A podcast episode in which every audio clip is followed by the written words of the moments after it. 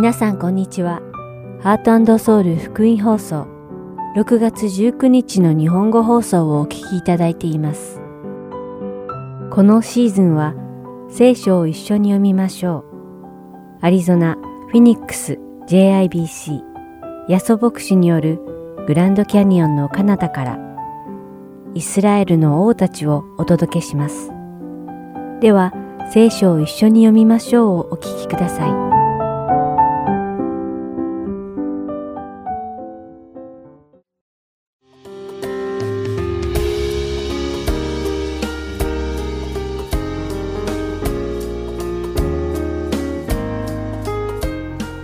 皆さんこんにちは。聖書を一緒に読みましょう。三条の水訓編のお時間です。お相手はダイヤモンド優子がお送りします。私たちが生きているこのインターネットの時代では、ネットでいろいろな説教をとても簡単に聞くことができます。神様の御言葉を説明してくれる説教が、このようにいつでもどこでも気軽に聞けるというのは素晴らしい祝福ではないでしょうか。しかし、このように多くの説教が身近になっている中で、私たちは気をつけないといけないことがあります。それはすべての説教が真理ではないということです。残念なことに、時々偽教師の神様の御言葉を使ったサタンの嘘が混じっていることがあるのです。偽教師たちの説教の表向きは、神様やイエス様のお名前を利用して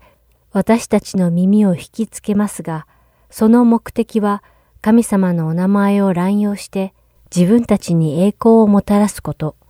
つまりクリスチャンたちを真理から引き離し、肉の罪を犯させることなのです。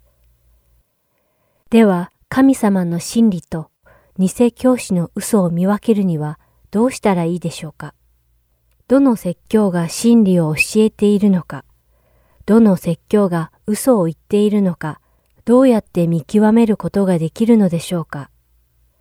実は今日皆さんと一緒にお読みするマタイの福音書7章の15節から20節でイエス様は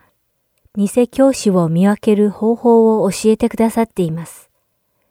では、その中の16節から18節を読んでみましょう。あなた方は身によって彼らを見分けることができます。ぶどうは茨からは取れないし、イチジクはアザミから取れるわけがないでしょう。同様に、良い木は皆良い実を結ぶが、悪い木は悪い実を結びます。良い木が悪い実をならせることはできないし、また悪い木が良い実をならせることもできません。とあります。イエス様は真理の教師と偽教師の見分け方は、その教えの身によって判断できると教えておられます。その教えが真理なら、良い木なので良い実を結ぶけれど、もしその教えが嘘なら悪い木なので悪い実を結ぶので、その教えによる実を見れば、その良し悪しがわかるとおっしゃっておられるのです。時にニュースなどで著名な説教者の中に社会に物議を醸す人たちがいます。ある説教者は金銭問題を起こしたり、またある説教者は道徳に問題がある人もいます。イエス様の教えによると、このような人たちは悪い実を結ぶ偽教師なのです。どんなに彼らの話す言葉が真理の言葉のように聞こえても、悪い実を結ぶ彼らは悪い気なのです。もちろん、どんなにひどい過ちを犯した人々でも、心から悔い改めてイエス様に立ち返れば良い気になることもできますが、イエス様に立ち返らないままでは悪い気なのです。ですから私たちはいつも心を神様に向けて偽教師をよく見極めて、そのような偽の教師の言葉に耳を傾けないように注意しましょう。皆さんが偽教師の惑わしに騙されないように、いつも真理だけを求め、真理だけに従い、生きていけるように祈ります。それでは今日の聖書箇所、マタイの福音書7章15節から20節を一緒に読んでみましょう。偽預言者たちに気をつけなさい。彼らは羊のなりをしてやってくるが、うちは貪欲な狼です。あなた方は身によって彼らを見分けることができます。ぶどうは茨からは取れないし、いちじくはあざみから取れるわけがないでしょう。同様に、良い木は皆良い実を結ぶが、悪い木は悪い実を結びます。良い木が悪い実をならせることはできないし、また悪い木が良い実をならせることもできません。良い実を結ばない木は皆切り倒されて火に投げ込まれます。こういうわけで、あなた方は身によって彼らを見分けることができるのです。それではお祈りします。天の神様、私たちクリスチャンが偽の教師の教えに惑わされないように、私たちがいつもあなたに心を向けて、偽の教えと真理の教えを見極める力を授けてください。私たちがいつも真理だけを求め、真理だけに従い、生きていけるようにどうか導いてください。イエス様の皆によってお祈りします。アーメン。それでは今日の聖書を一緒に読みましょう。三条の水訓編はここまでです。お付き合いくださりありがとうございました。また来週お会いしましょう。お相手はダイヤモンド優子でした。さようなら。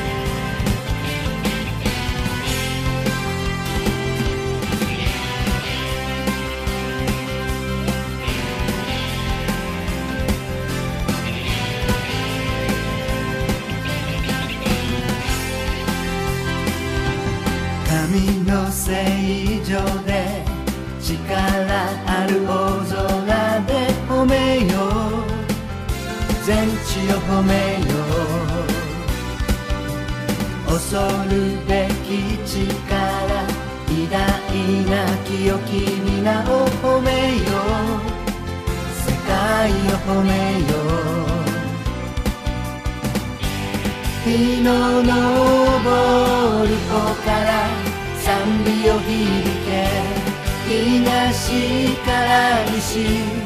北から南へ。きがるものみな永遠に主を褒めよう我が魂よ褒めよう生きがるものみな永遠に主を褒めよう。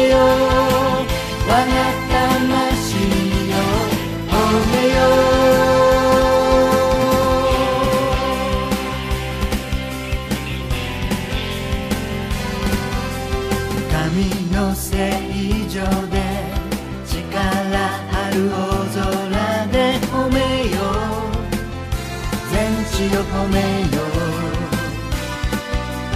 恐るべき力偉大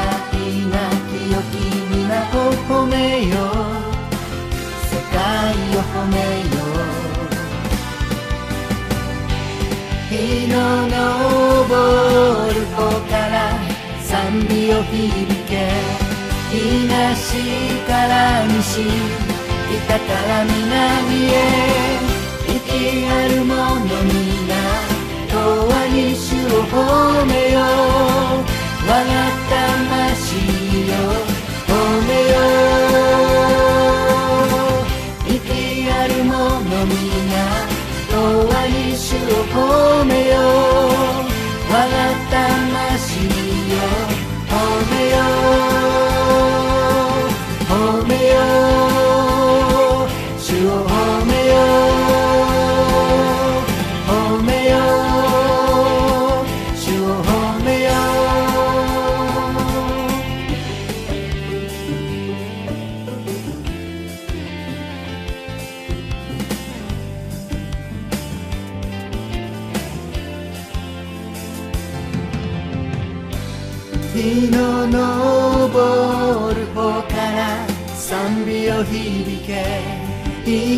東から西北から南へ。日の昇る方から賛美を響け。東から西北から南へ。生きある者皆永遠に主を褒めよう。我が魂よ褒めよう。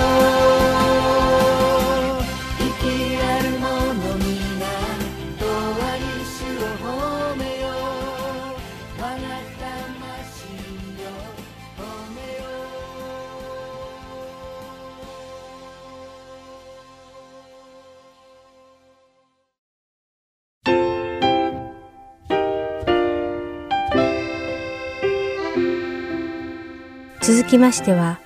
アリゾナ・フィニックス JIBC ヤソ牧師によるグランドキャニオンの彼方からをお聞きください。今日のタイトルは誤解です。ヤソ先生のお話を通して皆様が恵みのひとときを送られることを願います。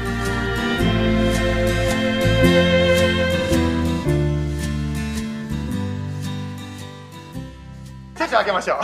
聖書をお持ちの方はマタイの福音書の21章の8節を開いていてくださいではお祈りをしてからですねマタイの21章の8節を読みたいと思いますでは祈りますハレリアイエス様主の皆を賛美いたします今、イエス様、あなたに会って、私たちはこうして礼拝できることを感謝いたします。もし、このインターネットの手段がないならば、私たちと家の中に閉じこもって、本当に一緒に礼拝できるのはなかなか難しかったかもしれません。しかし、こうして一緒に、それぞれの家庭で礼拝できることを感謝いたします。それぞれの家庭に、イエス様の祝福がありますように。今から聖書を開きます。どうぞ、この御言葉を通して私たちに語ってください。イエス様のお名前によっております。アーメン。はい。今日の聖書箇所はですね、イエス様のエルサレムに勝利の入場したという、そういう聖書箇所であります。はい、皆さん、マタイの福音書、開けましたか？はい、新約聖書の一番最初のマタイの福音書の21章8節からお読みしたいと思います。群衆のうちの大勢の者が自分たちの上着を道に敷き、また他の人々は木の枝を切って道に敷いた。そして群衆はイエスの前を行く者も後に従うのもこう言って叫んでいた。ダビデの子に、ホザナ、祝福あれ、主の皆によって来られる方に、ホザナ、意図高きところに、こうしてイエスがエルサレムに入られると、都中がこぞって騒ぎ立ち、この方は一体どういう方なのかと言った。群衆は、この方はガリラのナザレ、預言者イエスだと言った。まあ、ここはですね、イエス様がエルサレム、まあ、今から大体2000年ぐらい前の話でございますけども、イエス様がですね、群衆たちにこうやってですね、上着を地面に敷いたり、また葉っぱを地面に敷いて、その上にですね、ドンキーだったっけ？イエス様が動物に乗ってですね、入ってきたわけですね。先ほどあのね、葉っぱ、これ、これ、なかなかいいですね、これ。これ、あの、地面に敷いて、その上にイエス様がね、ね、あの動物に乗ってロボに乗って来られたというね。こういうですねなんて言うんでしょうか。まあパームっていうんでしょうかね。まあアリゾナはたくさんねあちこちにありますからすごくこうイエス様がその上にですねロバに乗って入られたっていうのはすごくこう分かりやすい想像しやすい感じがしますね。さて、まあ、ここで聖書をですね読んでいただきますとですね11節にどういうふうにですね人々がイエス様をお迎えしたかが書いておりますね。このロバに乗って入ってきた方が誰ですかと言われた時にですね群衆はこう言ったんですね。この方はガリレアナザレの預言者イエスだと言ったんですね。イエス様はまあ人間のまあ預言者であるというふうに皆さんはそう思ったということを言ったわけですね。しかし救い主とかまあ神様というふうにはもしかしたら思ってなかったのかもしれません。つまり誤解していたんですね。ですから今日のですねメッセージのタイトルはですね誤解というタイトルになっておりますね。誤解というタイトルでですね4つのポイントでお話します。4つも覚えられないという方もいらっしゃると思うんですが、あの4つ覚えなくていいです。こうやって私が4つのポイントで話していく中で、イエス様があなたに何を語られるかにフォーカスしてください。ですからですね、4つの中でですね、いろんなことを私は言いますけども、イエス様は今日私に何を、一つでいいです。一つでいいですから何を話されるかを聞いてみてください。まず1番目のポイントからいきます。1番目のポイントは、誤解は間違った期待から来るということです。間違った期待を持っていると誤解を起こしてしまうということがあるということです。まあ、この誤解というのは人間関係でもですね、人間関係を壊してしまう、まあ、誤解というのがあります。例えば仲の良い友人関係が誤解によって壊れてしまう。また愛し合ってですね、結婚した夫婦関係を誤解によって壊されてしまう。まあ、クリスチャンの関係でもそうかもしれません。お互いがですね、お互いをですね、ケアし合うというのはクリスチャンの関係ですが、相手を思ってゆったりしたことが全然違うように取られてしまう。それが重なって重なってもうもつれた糸のようになってしまう。イエス様をエルサレムに迎えた人々は、イエス様の奇跡をたくさん見てきた人でした。中にはですね、病気が癒されるのを体験した人も言ってました。また、イエス様にですね、食事を与えてくださった、もらった人もいます。また、死んだラザロという人が蘇ったのを見た人もいます。その中にはですね、イエス様が政治的なリーダーになって、イスラエルをローマ帝国の支配から解放してくださると思ってた方もいらったようです。みんなですね、イエス様にいろんな期待を持ってたんですね。しかし、もしかしたらほとんどの方は、イエス様を神、また救い主というふうに思っていなかったかもしれません。まあ、今私たちはですね、家で仕事される方もたくさんいらっしゃると思う。また子供たちもですね、家で勉強してることがあると思うんですね。こう、なんていうんですか、声だけでもしですね、そうした授業を受けていたり、声だけでですね、コーワーカーとお話ししていると、なかなか話が見えないかもしれません。まあ、ビデオ通話、顔が見えた方が話が分かりやすいですね。また大事なことはですね、E メールとかで書くよりも、直接顔と顔と合わせて話した方がいいと言われていますね。というのは、書いた言葉は、相手から誤解されやすいからです。書いた言葉と言いますと、私たちが読んでる聖書の言葉もそうかもしれません。最近ですね、まあ、いろいろとですね、世の終わりだというふうなニュースをですね、皆さんも聞かれることがあるかもしれません。まあ、聖書には確かにですね、世の終わりのことについて書いてあります。その中で、世の終わりが起こる中でこんなことが起こりますよということがたくさん聖書にいろいろ書いてありますが、その世の終わる時にはイエス・キリストが来るというようなことを書いてますね。しかし、イエス・キリストが来る前に、反キリスト、つまりキリストに敵対する何かそういう存在が生まれてくるというようなことを書いてありますね。まあ、1940年代、戦争の時代はですね、まあ、その反キリストが誰か、これはヒトラーに違いないと思った方もいたってようです。またですね、1980年代は、なんとアメリカの大統領のレーガンさんが反キリストだと思った方もいたようです。しかし、40年代にしても80年代にしても、その時は反キリストが起こったり、この世が終わるということはなかったんですね。ですから、外れてたということ、その解釈は。つまりどういうことかと言いますと、今の状況を見てですね、あまりこうですね、聖書の解釈に当てはめすぎると、つまり今の状況を入れ込みすぎると、間違った行き過ぎた解釈になってしまうことがあります。つまりそういう期待を聖書に読み込んでしまうと聖書を間違って読んでしまうこともあるんですね。ですから1番目のポイント誤解は間違った期待から来る。2番目のポイントいきます。誤解の誤解に気をつけてください。まあ誤解を避けたいからといって極端に反対の方向に行かないように気をつけてください、えー、これはですね第2ペトロの3章3節ですけどまず第一に次のことを知っておきなさい。終わりの日にあざける者どもがやってきてあざけり自分たちの欲望に従って生活し次のように言うでしょう。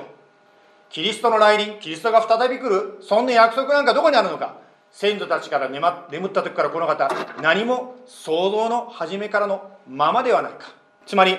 世の終わりなんかあるわけないでしょう。こんなあちこち間違い起こってるということはみんなクリスチャンたちは嘘ついてんだ。こんなことないよとは言わないでねということです。例えば今私たちがですね、じゃんけんするときに、じゃんけんっぽいとこをやりますよね。その前に、日本ではですね、じゃんけんする前にこういうんですね。はじめはグー、最初はグー、あ、じゃんけんっぽいってこうやる。ちょっと、ちょっとやってよ、じゃんけんじゃんけん。最初はグ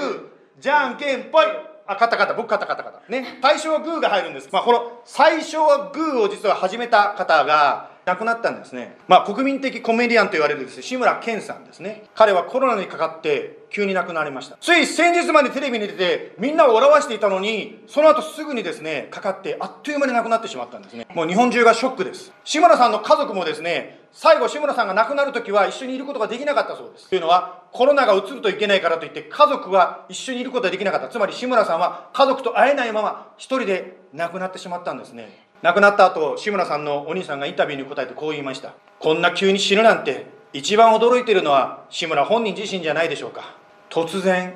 永遠の世界に入る。聖書はイエス様が突然来られると言っています。突然来られるわけですがだからといってこの日に来ると言ってしまうならばそれは行き過ぎになってしまいます。ですからもしそういうグループとかそういう方がいるならば気をつけていただきたいと思います。気をつけると言いながらまたこの極端にいかないでいただきたいんですけども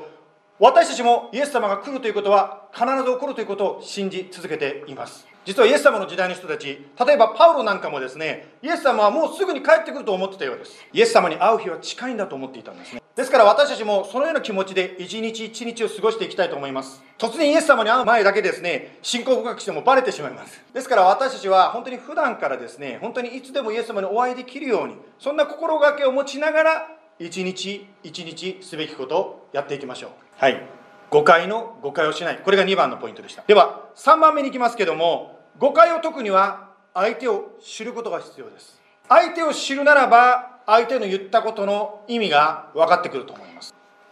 今私たちはですね聖書を読む中でこの S OAP この流れに従って聖書を読んでみましょうというそういう練習をしております。はい。まあ最初スクリプチャー聖書を読みますということですね。そして O がですね、まあ、聖書を観察してですねよくオブザベーションしてまたその書いてる内容についてよく理解しましょう。そして A A はアプリケーションつまり自分に当てはめる。つまり今日の私にイエス様は何を語っているのかを聞きましょう。最後は P。ですから本当にですね、神様助けてください。あなたのおっしゃっていることをする力がください。助けてくださいとこう P 祈ります。この SOAP を練習する中でです、なかなか難しいのは、まあいろいろ全部あるんですけど、S 結構難しいんですよ。つまり、何が書かれてるかを読む単純にそのまま読むっていうのが簡単なように難しいんです特にクリスチャンになって時間が長くなってくるとですね読みながらですねもう意味が、あ、この話知ってるよ、イエス様があの、何、ドンキーに乗ってなんたらかんたらって、もうね、もう知ってる知ってるんだってあんまりこう読めなくなっちゃうんですね。でも、知ってる知ってるって呼んでしまったら、せっかくそこでイエス様があなたに語りかけようとしておられる今日のメッセージを聞きそびれてしまうんですね。道端にまかれた種のようにですね、カラスに持っていかれてしまう。つまり、本当にあなたの心にイエス様の言葉が入ろうとしてる前に、ああ、いのってや知ってるってやってたらもう取られてしまって心に入ってこないんです。ですから聖書を読むときは、知ってる話かもしれませんが、ここを通して今日の私今の私にイエス様が何を語っているかを聞く気持ちで読んでみてください。例えばですね聖書を読むとある方はですねどこ見ても神様があなたのことを怒っているように思う方もいらっしゃるかもしれません。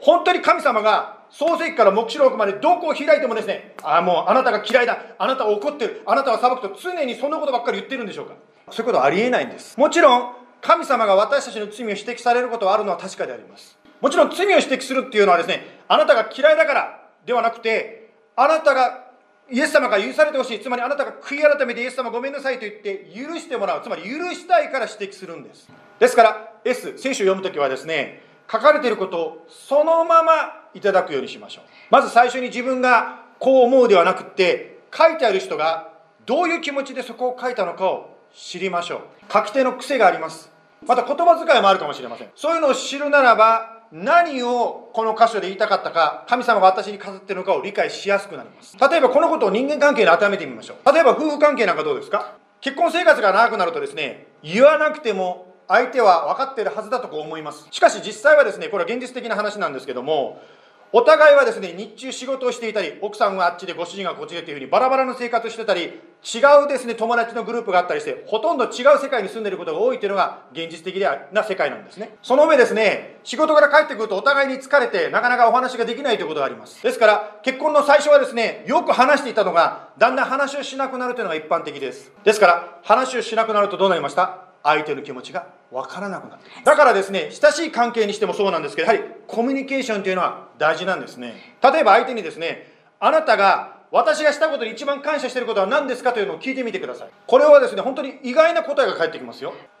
これはお友達親しい友達ともできると思うんですけど私が何を感謝しているのというとですねあなたが気がつかないこと思いがけないことに感謝していることがある、まあ、このようにですねコミュニケーションしていくときにお互いの関係がさらに深くなっていく。イエス様との関係もそうなんですね。つまり書いてあることをですね本当に何を書いてあるのか。もうああいのあいの知ってる知ってるではなくって今日私に何をイエス様語ってるかという気持ちで読んでみてください。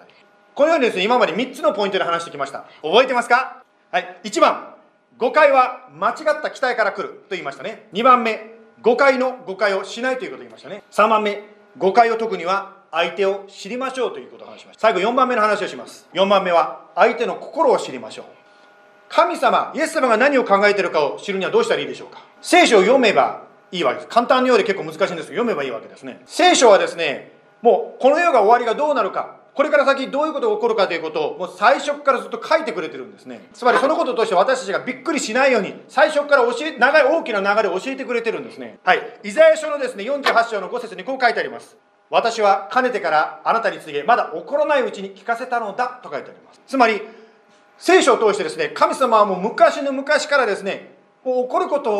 を教えてくれてるんですね。イエス様のこといやーキリスト教なんて嘘だと思ってる方がですね本当に聖書が書いてる通りに世の中が動いてるのか調べた方がいらっしゃいますが書いてある通りに本当にそのこと起こってるのを見るときにこれは宗教じゃないこれは事実なんだこれは真理なんだというふうに思う。そして信じたイエス様を信じた方もいらっしゃいますね。つまりイエス様は私たち人間にとって人類にとって素晴らしい計画を持ってらっしゃるんですね。ですからですねそれとは全然違う素晴らしいものに向かわないように見えたとしてもイエス様は必ず計画した通り私にとって人類にとって一番良いものに導いてくださるんですね。ある敬虔なクリスチャンの家庭にですね障害を持った子供さんが生まれました祈って祈ってですね生まれる前に家族で祈って祈って祈ったのに障害が生まれたまま生まれてきたんですね。まあそれから何年かですね時間が時間がまあ何年というかまあそのか祈っていた家族特にまあここでお兄ちゃんの話なんですけどその障害を持つこのお兄ちゃんが大人になって人生の試練に出会いました。お兄ちゃんは本当に苦しい時に考えました。お父さんが来てですねあいうおけというふうにこうですねお父さんをですねが慰めに来たんですね。お父さんあんたの仕事も本当に全然サクセスしてないじゃないか。だから彼はですねこう言ったんですね。神様は僕たちの祈りを何も聞いてくれてないじゃないか。一生懸命祈ったのに弟は障害を持って生まれてきたし親父あんたの仕事だって全然冴えないじゃないか。しばらく沈黙した後ですねお父様がこう言いました。私の人生というのはですね本当に私はこの家族に感謝してるよ。つまり私はとてもですね本当にこの家族で喜んでるんだとこう言ったんですね。息子よあんたが言ったその質問に対しての答えは僕は分からない。でも僕の人生つまりお父さんがですね私の人生が満たされてるっていうのはこういう問題がなかったこういう問題がなかったからじゃなくて問題があることを通して逆に私の人生は本当に満たされたんだとお父さんが言ったんですね。まあこれちょっとね写真が出ておりますけど最近公開されたね「I Still Believe」という映画の一シーンでございますがイエス様はですねすぐに私たちの願い通りのタイミングに動いてくださないことがあるということがヨハネの福音書の11章の5節にも出てきます。イエスはマルタとその姉妹とラザロとを愛しておられた。そのようなわけでイエスはラザロが病んでいることを聞かれた時もそのおられたところになお2日とどまられた。マルタはイエスに向かって言った。主よもしここにいてくださったなら私の兄弟は死ななかったでしょう。ここで6節でそのようなわけでつまり愛しておられたので2日間来なかったと書いてありますね。しかしここでですねだからマルタが言ったんですね。もし早く来てくれたらこんなことにならなかったのにとこうマルタが言ったわけですよ。マルタは一番欲しかった答えは願った方法では来なかったわけです。しかし一番欲しかった方法は違ったかもしれないけども欲しかったものをもらったんですね。つまりこの後聖書を読んだ方ご存知だと思うんですけどもラザロは生き返るんですよね。愛しておられたので2日間来なかった。愛のゆえにあえて答えを遅らせることもあります。私たちを愛しておられるゆえに私たちの期待しない形で神様が動かれることがあります。私たち世界中はもう閉じ込められてしまっています。その上ある方は仕事も失ってしまうということになりました。このロックダウンの中でですねイエス様はあなたに何か語ってないでしょうか。もしかしたらそれは家族が和解する時だとしてイエス様は語ってないでしょうか。もしかしたら感謝することを学ぶ機会かもしれません。もしかしたらある方はイエス様を信じるように導かれてるかもしれません。もしかしたら自分の考えよりもイエス様を信頼することを試されてるかもしれません。かつて私たちの信仰キリスト教はですね伝染病コロナのような伝染病扱いされてた時期があるんです。パウロという方がいますけども彼は裁判の時にこう言われたんですね。この男はまるでペストのような存在だ。パウロはキリストをもう伝えないように牢屋に閉じ込められていたのです。しかしその牢屋の中でさえパウロは賛美を歌っていました。そして彼の周りにいた囚人も監視たちもパウロの賛美に聞き入っていたんですね。今日この礼拝が終わった後ですねビデオが流れると思います。まあ日本語の歌ですけどもしかし言ってることはですねどんな環境の中でもどんな時でも私たちはイエス様を賛美し続けるという歌です。辛い出来事を土台にして素晴らしい歌が生まれてくるんです。これがキリスト信仰なんですね。あなたのキリストにある喜びは周りに伝染します。あなたの喜びは広がっていきます。そのためにイエス様はこのロックダウンの時期を用いられるんですね。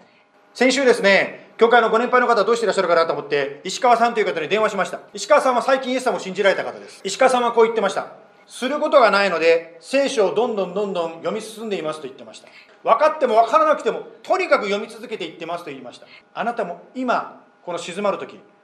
イエス様とあなたとの関係にフォーカスを置いてみませんか？お祈りしましょう。イエス様今日こうしてあなたの前に共に今礼拝を捧げることができましたことありがとうございます。イエス様は静まった時に私たちに語ってくださいます。私たちが操作を操作している時あなたの声が聞こえないかもしれません。でもあなたは私たちに語り続けられます。今日学んだように早とちりしないでじっくりと読んでいくならばイエス様のその語りかえささやきが聞こえてきます。特に今苦しい中病にいる方の癒しを祈ります。また今本当に経済的に苦しい方のために私たちは祈ります。そして今本当にこの偉大なる中にいる方のために解放を祈ります。しかし今日学んだようにそのようなすぐに解放が来ない中にもあなたが私たちに語ってらっしゃることがある。それが本当に神様あなたにあるお互いの和解愛している人との和解の時かもしれません。またその中で私たちが感謝すること。もう I don't like this じゃなくてこれができること感謝しますという感謝をすることを学ぶ時かもしれません。またある方にとってはこの時期こそイエス様あなたを信じますという時かもしれません。またある方にとっては聖書でこういうことは言ってるのは分かるけど私には関係ないと思わないでイエス様お言葉ですからお言葉通りにやります。助けてくださいという時かもしれません。どうぞ私たちを導いてください。そしてどうぞこの試練に脱出の道本当に神様この試練を乗り切ることができるように力をください。感謝します。あなたはパウロにあの閉じ込められたところで歌を与えてくださったように私たちにも賛美をあなたは与えてくださいます。ですから私たちはあなたを信頼してあなたを称えます。どうぞ導いてください。今週一緒に礼拝してお一人一人の上にご家庭の上にイエス様の豊かなお守り豊かな祝福勝利がありますように祈ります。イエス様の名前によって祈ります。アーメン。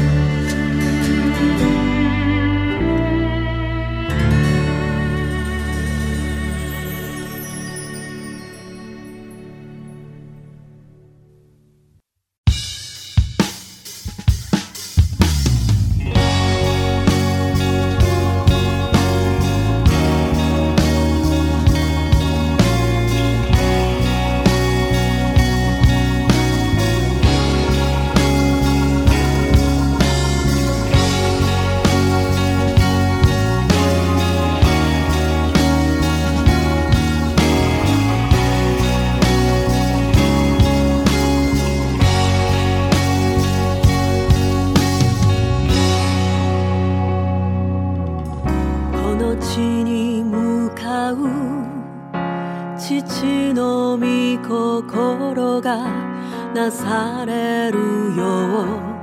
う祈ります。あなたに向かう父の御心がなされるよう祈ります。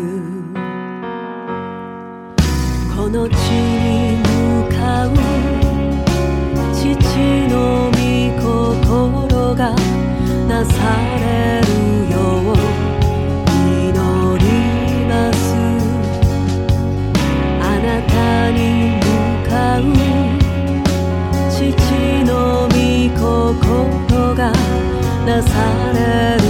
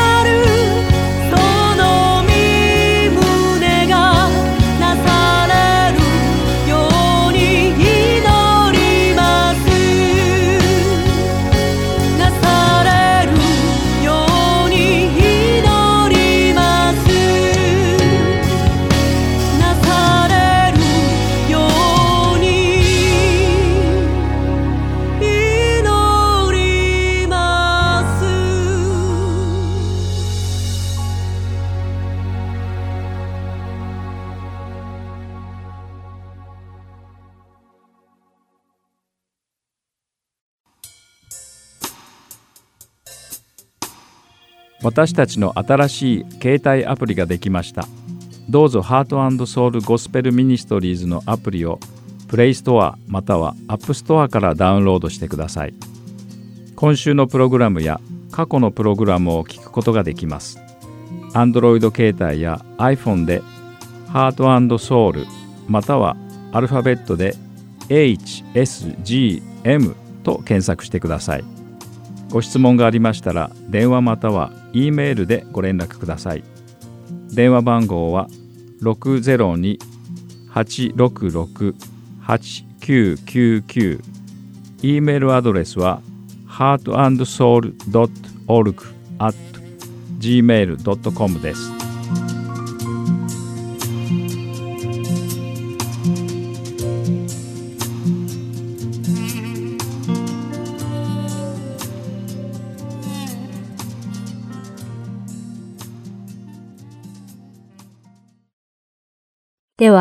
イスラエルの王たちをお聞きください。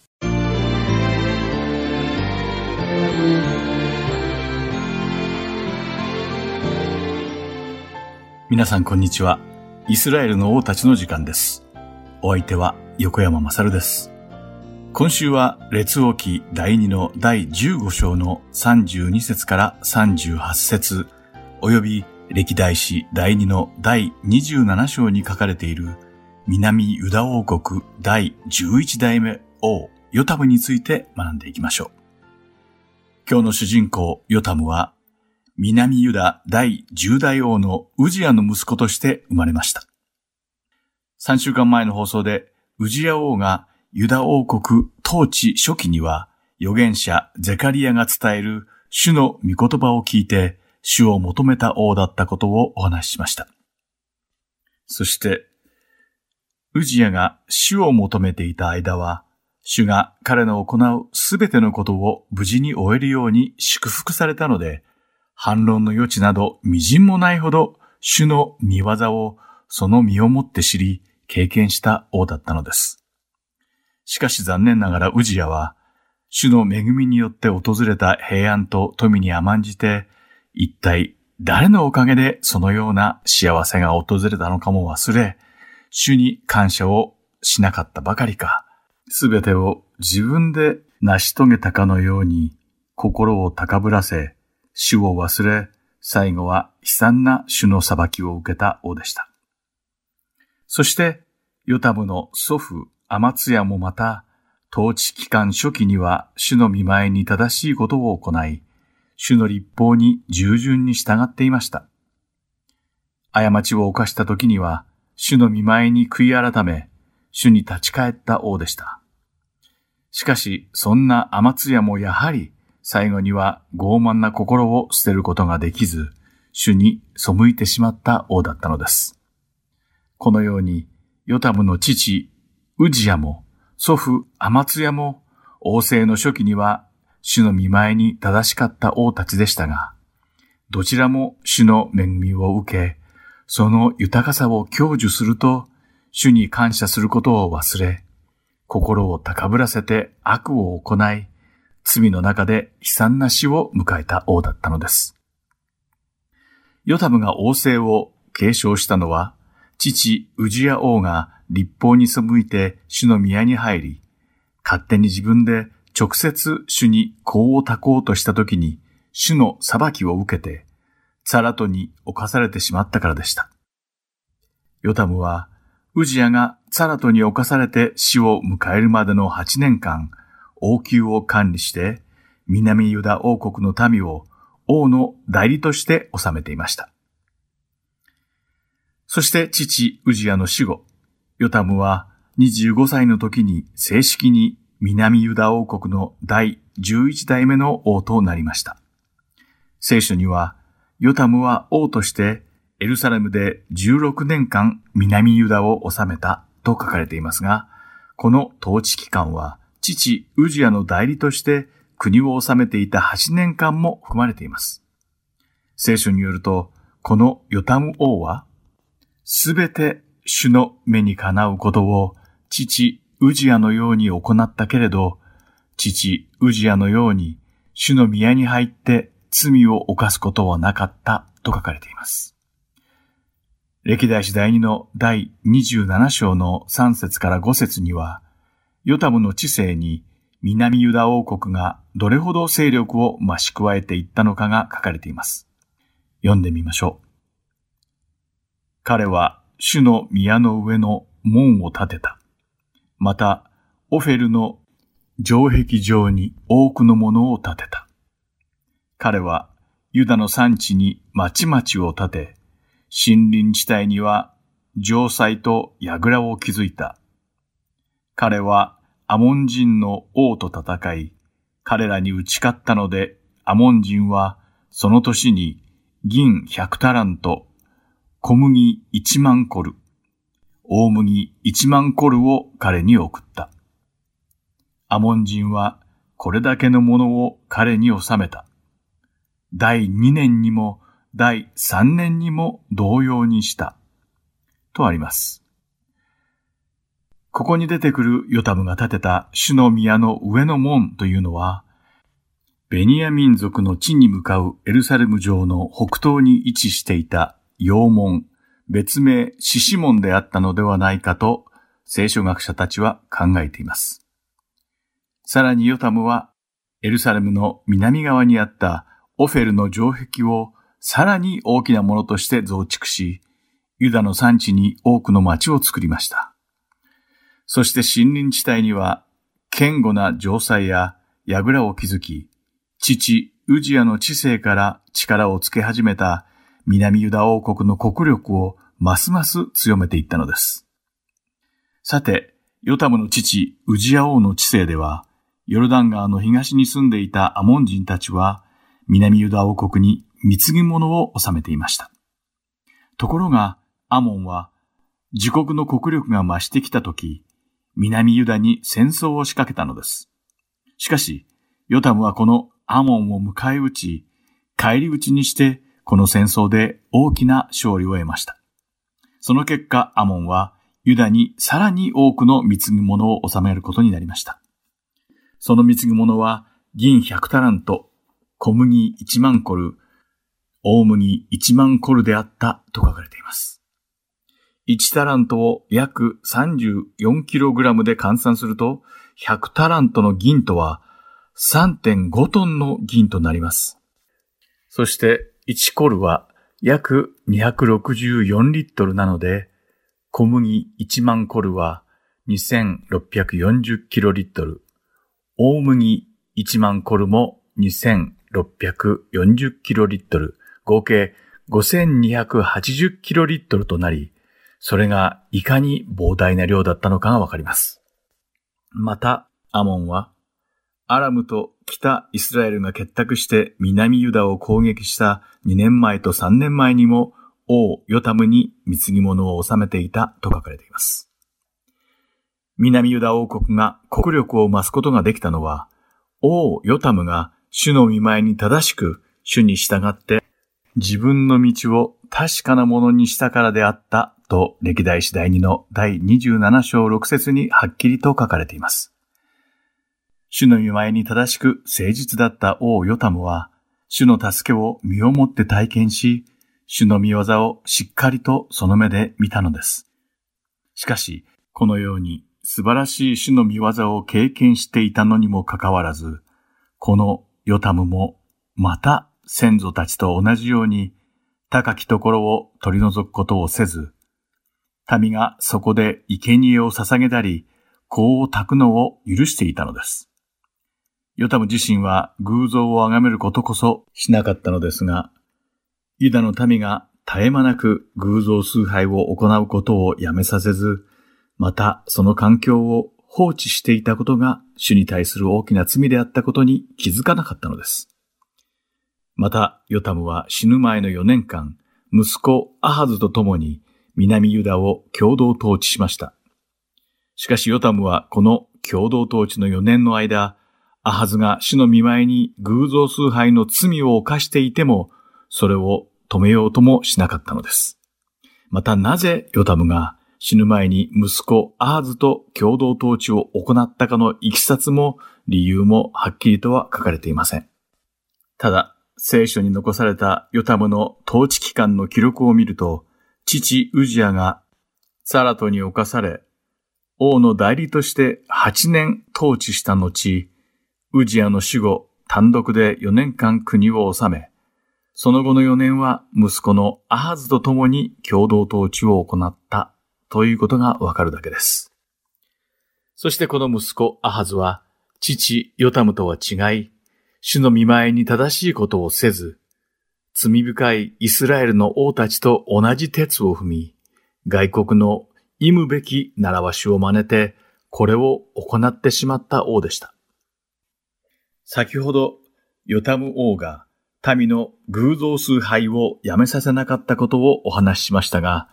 彼は共同統治していた息子のアハズが外国の忌むべき神々を持ち込んで崇めていた時も、それを止めずに放置していました。その罪に怒りを燃やされた主は、アラムの王、ルツィンとレマルヤの子ペカを用いて、ユダを攻めさせ、彼らの手にユダを渡されたのです。そうすることで主は、ユダが罪を悟って悔い改め、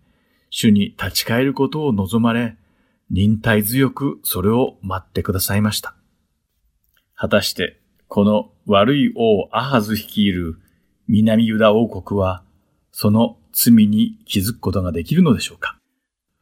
主の見舞いに正しいことを行い、主の守りと恵みを受けて、国政を増すことができた王ヨタムは、父ウジヤと祖父アマツヤの恵みに満ちた時期の後の悲惨な末路を見て、決して同じ間違いを犯さないようにと、最後まで自分の信仰を正しく守り通すために尽力した王でした。しかし、自分のことだけしか見ることができず、知ってか知らずか、息子やユダの民の罪深い偶像崇拝をやめさせることをしませんでした。主に仕える王として、主から授かったユダの民を正しく導けなかったことが、このヨタム王の罪だったのです。久しぶりに良い王の話ができたと思ったのに、やはりこのヨタムも完璧な王ではなかったようです。というわけで、今週の放送はここまでです。また次回、イスラエルの王たちでお会いしましょう。お相手は横山まさるでした。さようなら。